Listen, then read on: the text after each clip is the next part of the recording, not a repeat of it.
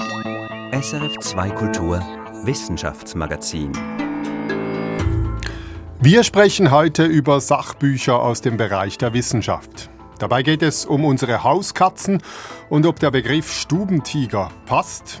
Es geht um künstliche Intelligenz und um die Frage, was sie mit uns und unserer natürlichen Intelligenz zu tun hat. Dann beschäftigen wir uns mit der Klimakrise und der Frage, was sie mit Kapitalismus, Rassismus und Sexismus zu tun hat. Und zum Schluss widmen wir uns noch einem Wald en Miniatur, den Moosen. Ein Universum, das die wenigsten kennen. Herzlich willkommen zu diesem ersten Wissenschaftsmagazin im neuen Jahr. Mein Name ist Christian von Und mit mir im Studio sind meine Kolleginnen Irene Dietschi, Felicitas Erzinger Hallo. und Remo Vitelli. Hallo, Hallo miteinander. Remo, wir beginnen gleich bei dir. Du hast uns ein Buch über Katzen mitgebracht und wer dich kennt, der weiß, du bist ein Katzenfreund. Ja, der dicke, knallrote, flauschige, gefährliche Kater Paul ist. Eben, er ist stadtbekannt. Berüchtigt, berüchtigt. Paul. Und die Wunden, die du von ihm hast, sind auch. Eben, ja. Also diverse Besuche auf der Notaufnahme bereits. Aber Und du liebst ihn trotzdem? Ich liebe ihn sehr. Er ist ein Saukerl, aber ich liebe ihn sehr. Jetzt, du weißt viel über Katzen und auch die Wissenschaft weiß doch schon sehr viel. Warum denn jetzt noch ein Buch mehr? Ja, ich habe mich gefragt, wie viel weiß ich eigentlich tatsächlich über Katzen und musste zugeben, ja, vielleicht eben auch nicht genug, darum ein Buch mehr. Und was dann aber ein bisschen überraschend war, ich bin lange nicht der Einzige, der nicht so viel weiß über Katzen, denn die Forschung ist da noch nicht so weit. Es gibt nicht so viele Forschung über Katzen, insbesondere Hauskatzen. Das ist allerdings erstaunlich, ja? Ja, es ist vielleicht damit zu erklären, dass es nicht so ernst genommen wird. Es ist natürlich, macht natürlich mehr her, in den Urwald zu gehen und Gorillas und, und, und Bonobos, Schimpansen zu beobachten und zu erforschen, mhm. als die, unsere Hauskatze, die gemütlich auf dem Fell vorm Feuer liegt. Und dass man eben nicht so viel weiß über Katzen, das hat offenbar auch den, den Autor dieses Buches erstaunt. Es ist Jonathan Losos, er ist Evolutionsbiologe mit Schwerpunkt Amphibien und Reptilien, er ist Professor an der Washington University. Aber er ist auch Katzenhalter, also hat einen persönlichen Zugang.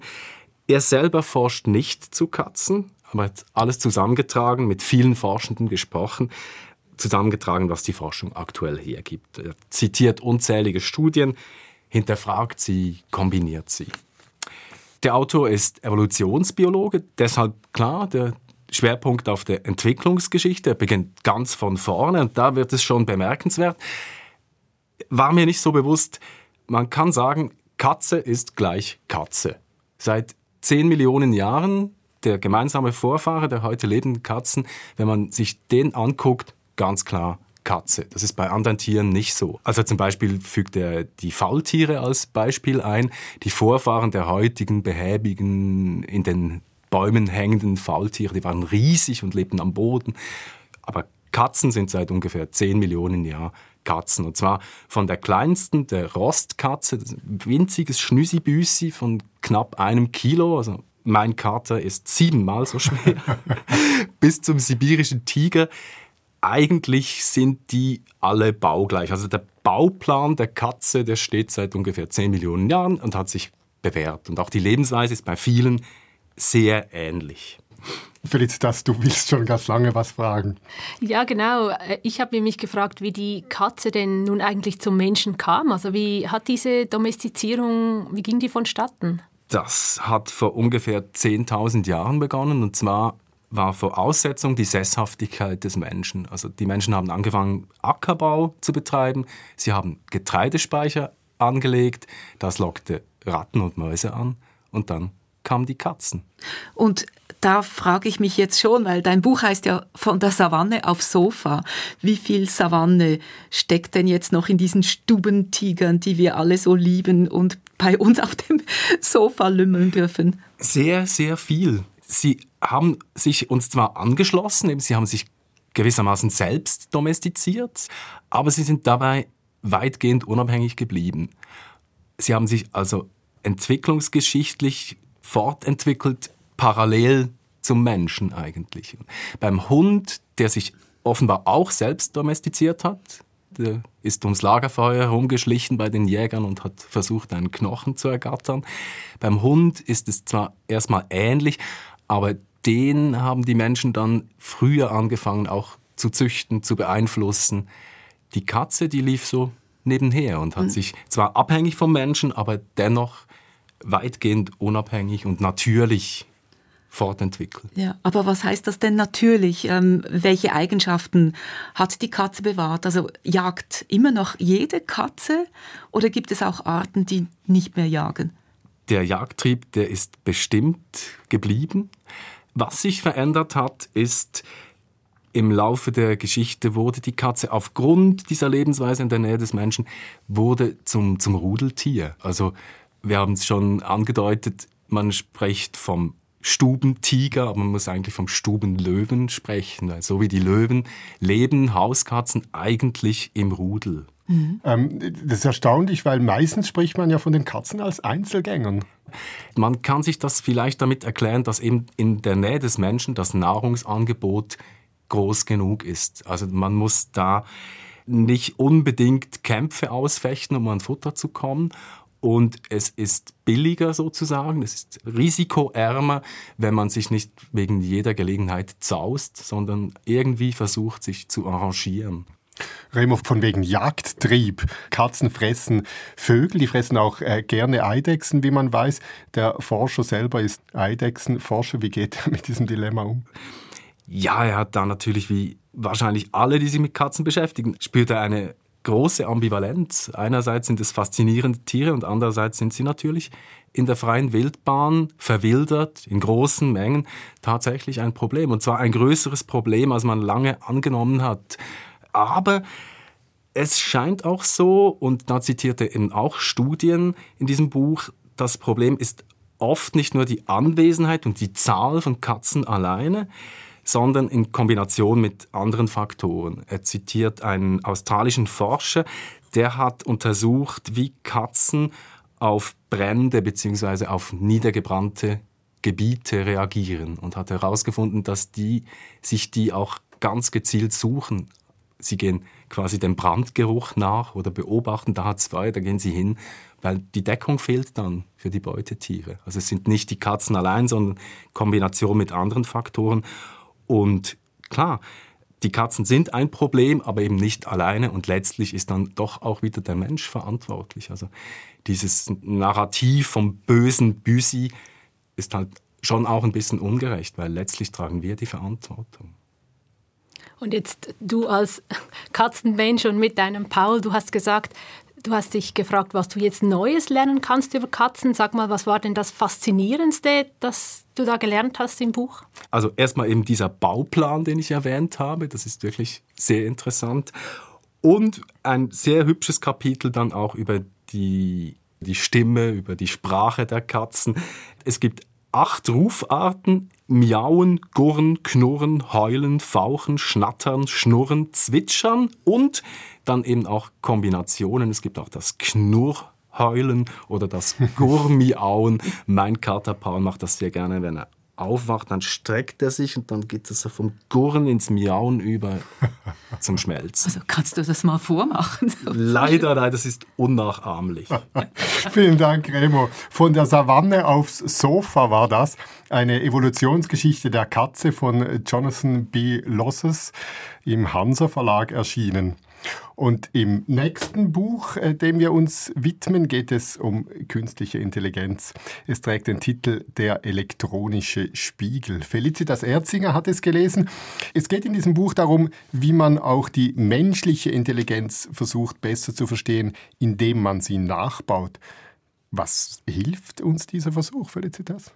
Ja, künstliche Systeme, die wissen erst einmal überhaupt nichts. Die wissen nicht, dass Regen nass ist oder morgens die Sonne aufgeht. Und wenn man dann halt möchte, dass die etwas Intelligentes tun, dann muss man für die Intelligenz ausbuchstabieren. Man, muss, man braucht Regeln, man muss Annahmen treffen.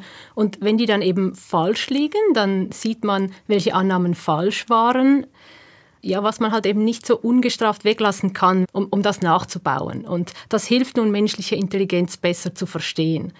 Das Buch hat eine Wissenschaftsjournalistin geschrieben und Philosophin und sie beschreibt eigentlich, wie man da über die Jahre immer wieder die Annahmen über Intelligenz revidieren musste. Natürlich nicht nur, weil man sie künstlich nachgebaut hat. Das ist ja ein Intelligenz ist ein Thema, das, ähm, dem sich ganz viele Disziplinen widmen, also die Kognitionswissenschaften, die Psychologie, die Biologie, Neurowissenschaften und so weiter, aber eben auch die KI-Forschung. Und Interessanterweise schreibt sie da, da ging man in den 50er Jahren, da hat die KI-Forschung begonnen, also so alt ist das eigentlich schon. Mhm. Da ging man davon aus, dass Intelligenz im, im Kopf stattfindet. Das mhm. ist abstraktes Denken, das man eben programmieren kann.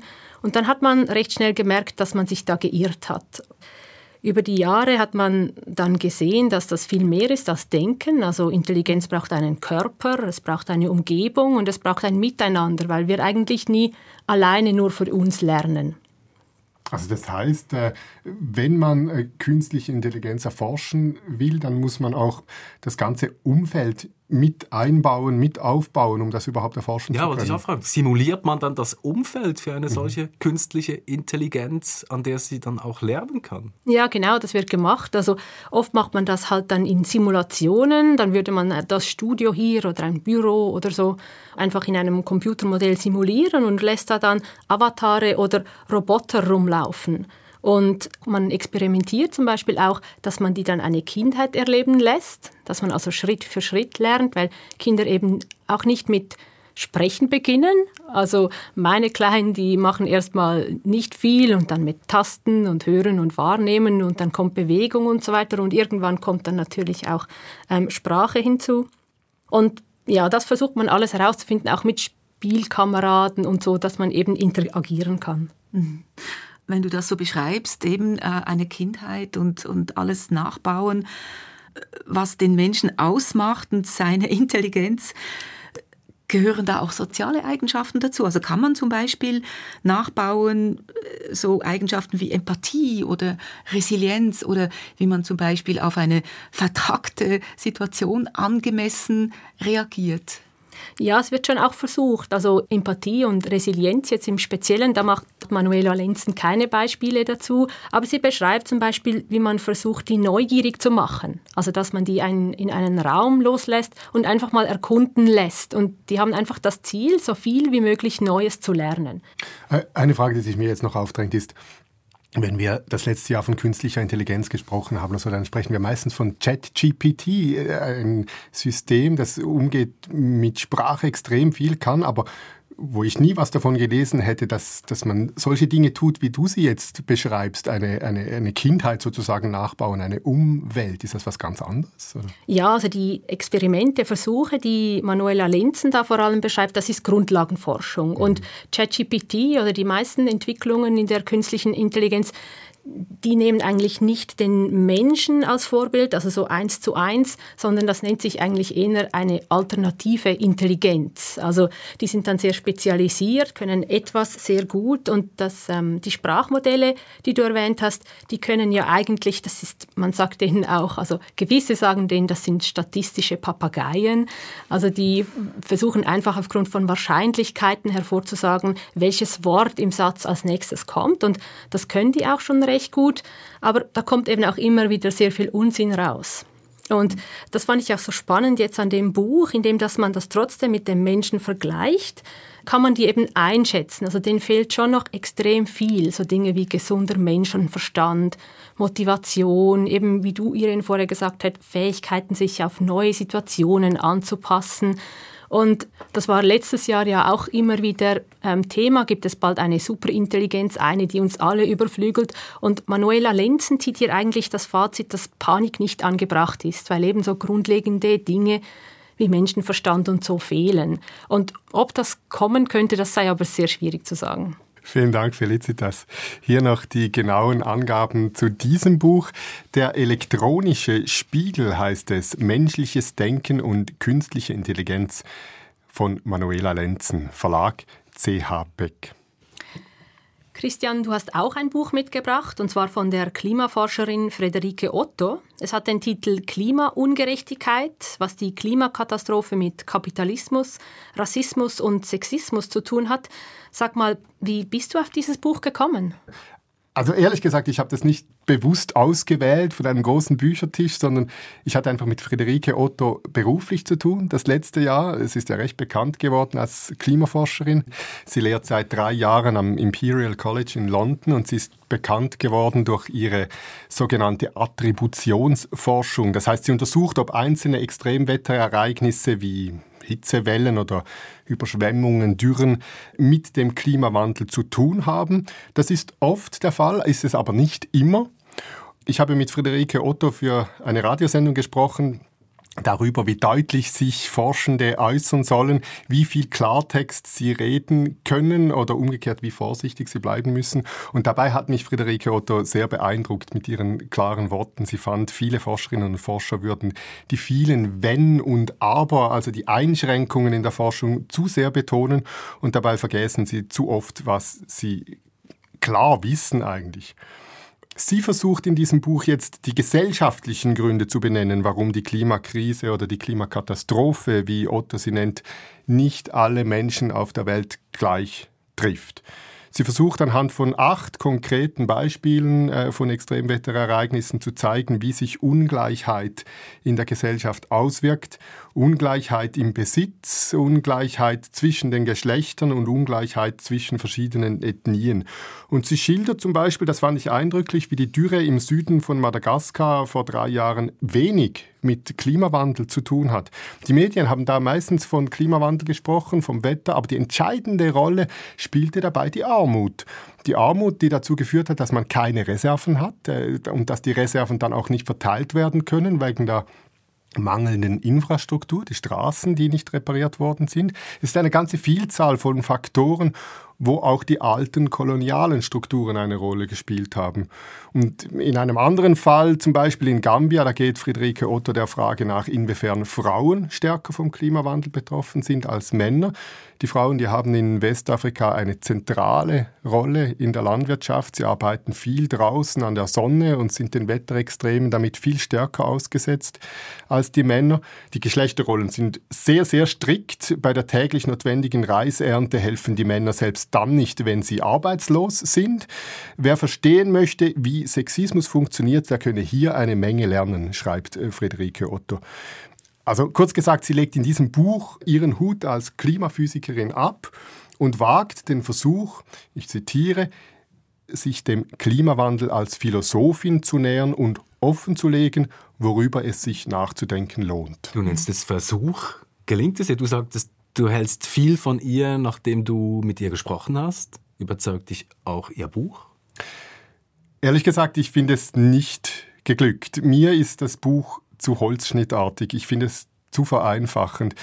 Äh, sie sagt, die Schuld an der ungleichen Last, äh, an der wir leiden unter der Klimakrise, diese Schuld, die liege vor allem bei den alten weißen Männern. Und sie liege daran, dass unsere Welt immer noch geprägt ist von der Herrschaft des Westens über den Rest der Menschheit und der Herrschaft des Mannes über die Frau. Ich sage nicht, das ist äh, grundsätzlich falsch. Ich denke, da ist äh, vieles dran, da gibt es viele Aspekte, die sicher richtig sind, aber diese eindeutige Schuldzuweisung, Sexismus, Rassismus, Kapitalismus, aber vor allem auch die Art, wie sie argumentiert, das hat mich nicht überzeugt. Hm. Also Du hast gesagt, das Buch überzeugt dich nicht. Ähm, kannst du es vielleicht an einem Beispiel festmachen, wo es dir zu holzschnittartig vorgekommen ist? Ja, nehmen wir zum Beispiel den Sexismus, äh, das Beispiel aus Gambia, worüber ich schon gesprochen habe, äh, wo die Frauen an der prallen Sonne arbeiten müssen. Das scheint mir grundsätzlich ein gutes Beispiel für eine ungleiche Behandlung der Geschlechter.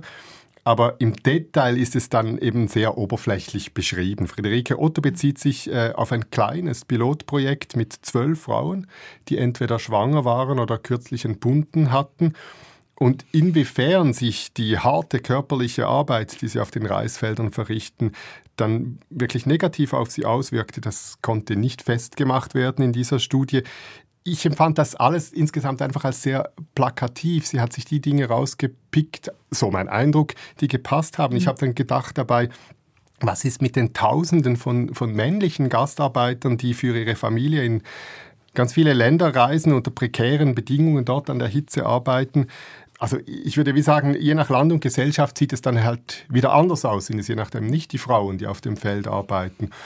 Oder Anderes Beispiel, wenn man den Westen ähm, so klar als Hauptschuldigen für die Klimakrise und die Unterdrückung der Rest der Welt hinstellt, das ist sicher nicht falsch, historisch betrachtet, total richtig. Nur, ich war jetzt eben in Dubai an der Klimakonferenz, wenn man da sieht, wie, wie China argumentiert, was für einen Einfluss China hat in, in verschiedenen Entwicklungsländern derzeit, wenn man sieht, wie die Golfstaaten ihre Macht ausüben, da muss man einfach sagen, es ist, es ist komplexer. Es ist nicht nur der Westen heutzutage.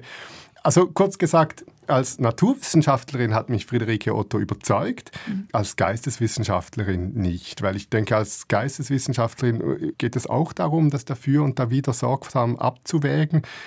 Gegenargumente müssen mitdiskutiert werden und reflektiert werden und nur so kann man am Schluss, finde ich, jemand dann insgesamt von seiner Argumentation überzeugen.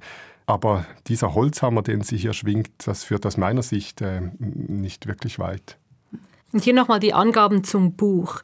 Die Klimaungerechtigkeit, was die Klimakatastrophe mit Kapitalismus, Rassismus und Sexismus zu tun hat, von Friederike Otto, erschienen im Verlag Ulstein.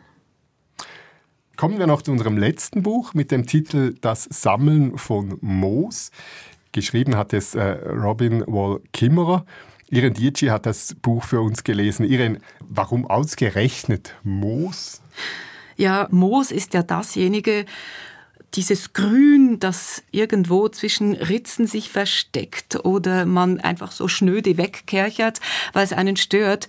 Sie will diesem Grün eine Stimme geben und hat es auch studiert. Sie ist eine Expertin für Moose.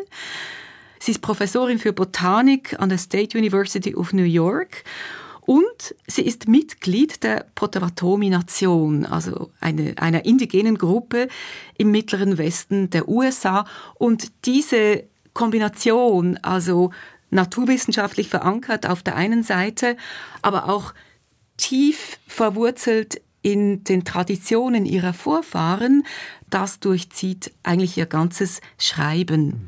Es ist ein Buch, 19 Kapitel, die uns in diesen Kosmos der Mose entführen. Und ja, vielleicht einfach mal, damit ihr das so ein bisschen nachvollziehen könnt. Ich habe hier macht ein Säckchen auf. Anschauungsmaterial oh. mitgebracht aus dem Wald einerseits und aus meinem Garten auf der anderen Seite. Das ist Sternmoos. Diese Blätter sind sternförmig an einem Stängel angebracht. Wuschelköpfe. Ja, genau. Und das andere, das stammt, wie gesagt, aus meinem Garten. Das sieht völlig sieht anders aus. wie Faune, hä? Ja, oder mich erinnert es auch so ein bisschen an Fichten ähm, mit diesen ganz feinen Strukturen. Oh, kommt eine Spinne raus. es lebt, es lebt ein es Moos. Es lebt, ja genau. Wir müssen nachher dann putzen. Es hat ähm, so halt viel Leben in diesem Moos drin und das ist eine ganz wichtige Eigenschaft. Aber vielleicht vielleicht noch so ein paar Grundfakten zum Moos. Es sind eigentlich die primitivsten Landpflanzen, die es überhaupt gibt und zwar die ältesten. Es sind die ersten, die diesen Übergang vom Wasser ans Land geschafft haben vor fast 400 Millionen Jahren. Das sind lebende Fossilien. Sind die Amphibien, die Amphibien der Pflanzenwelt. So nennt sie Robin Wall Kimmerer in hm. ihrem Buch.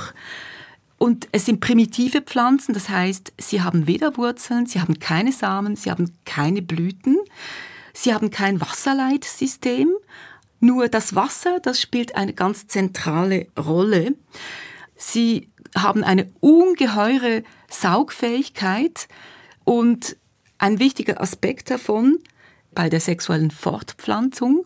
Die sexuelle Fortpflanzung, die funktioniert so, diese Samenzellen brauchen einen Wassertropfen, der dann irgendeinmal zerplatzt, damit sie zu den Eizellen kommen. Also kann man sagen, ohne Wasser sind die tot oder sterben die? Das kann man nicht sagen. Moose haben diese ganz spezielle Eigenschaft, sie können über Jahre, Jahrzehnte sogar ohne Wasser auskommen, völlig ausgetrocknet und innerhalb von 20 Minuten können sie wieder zum Leben erwachen. Das gilt übrigens auch für das Leben, das sie in sich drin speichern. Im Moos tummeln sich unzählige wirbellose Tiere, Rädertierchen und Bärtierchen, von denen sind ja viele Fans. Und auch die, diese Bärtierchen, das finde ich ein ganz interessantes äh, Beispiel. Diese Bärtierchen, die können auch schrumpfen und das Vielfache ihrer Größe verlieren. Und wenn man sie dann wieder benetzt, dann erwachen sie auch wieder zum Leben. Jetzt Irene, du hast viel über die Biologie gesprochen. Du hast mhm. am Anfang aber auch erwähnt, dass die Autorin in einer indigenen Gesellschaft verankert ist. Schlägt sich das nieder im Buch? Erfährt man da etwas, wie vielleicht Moos bei den Indigenen genutzt wird? Ja, es schlägt sich einerseits inhaltlich nieder, aber auch beim Schreiben. Inhaltlich widmet sie sich äh, mit einem ganzen Kapitel dieser Frage. Sie hat lange geforscht, welchen Nutzen haben Moose bei den indigenen Völkern, weil bei den Indigenen hat eigentlich jede Pflanze eine Aufgabe und eine Bestimmung. Es ist ein Geben und Nehmen, diese Wechselseitigkeit, die die Beziehung zwischen Pflanzen und Menschen bestimmt. Bei den Moosen hat sie lange, lange suchen müssen und ist dann darauf gekommen, dass Moose einen ganz praktischen Zweck erfüllen. Sie haben in der Kinderpflege als Windeln gewirkt, also getrocknetes Moos, unheimlich saugfähig, viel saugfähiger als Pampers und auch als Monatsbinden, wenn die Frauen ihre Menstruation hatten. Und dann habe ich eben noch gesagt, es schlägt sich im Schreiben nieder. Es ist nicht einfach eine Ansammlung von Fakten, sondern es wird immer wieder verpackt in persönliche Geschichten. Sei das über ihre Töchter, sei das, dass sie uns mitnimmt in die Berge, an den Teich, in den Regenwald. Und das ist einfach sehr anschaulich, persönlich und es ist einfach auch sehr schön geschrieben mit vielen schönen Metaphern. Ich bin irgendwie nach dieser Lektüre ganz anders in den Wald gegangen. Es hat mich wirklich so ein bisschen verändert. Mein Blick auf Mose hat sich völlig verändert und deswegen habe ich hier auch diese beiden Ballen mitgebracht. Vielen Dank, Irene. Hier noch die Angaben zum Buch. Das Sammeln von Moos heißt es, von Robin Wall Kimmerer, Verlag Mattes und Seitz. Sie finden all diese Angaben übrigens inklusive der ISBN-Nummer auch bei uns auf der Sendungsseite im Netz oder natürlich in den Show Notes des Podcasts. Für Sie gelesen haben Remo Vitelli, Felicitas Erzinger, Irene Dietschi und Christian von Burg. Wir hoffen, wir haben Sie inspiriert und Sie haben einen Grund gefunden, um die Büchergutscheine einzusetzen, die bei Ihnen vielleicht noch an die Wand gepinnt sind. Nächste Woche geht es hier wieder weiter mit unserem gewohnten Wissenschaftsmagazin. Für diese Sendung verantwortlich war Christian von Burg. Tschüss und viel Spaß beim Lesen. Das war ein Podcast von SRF.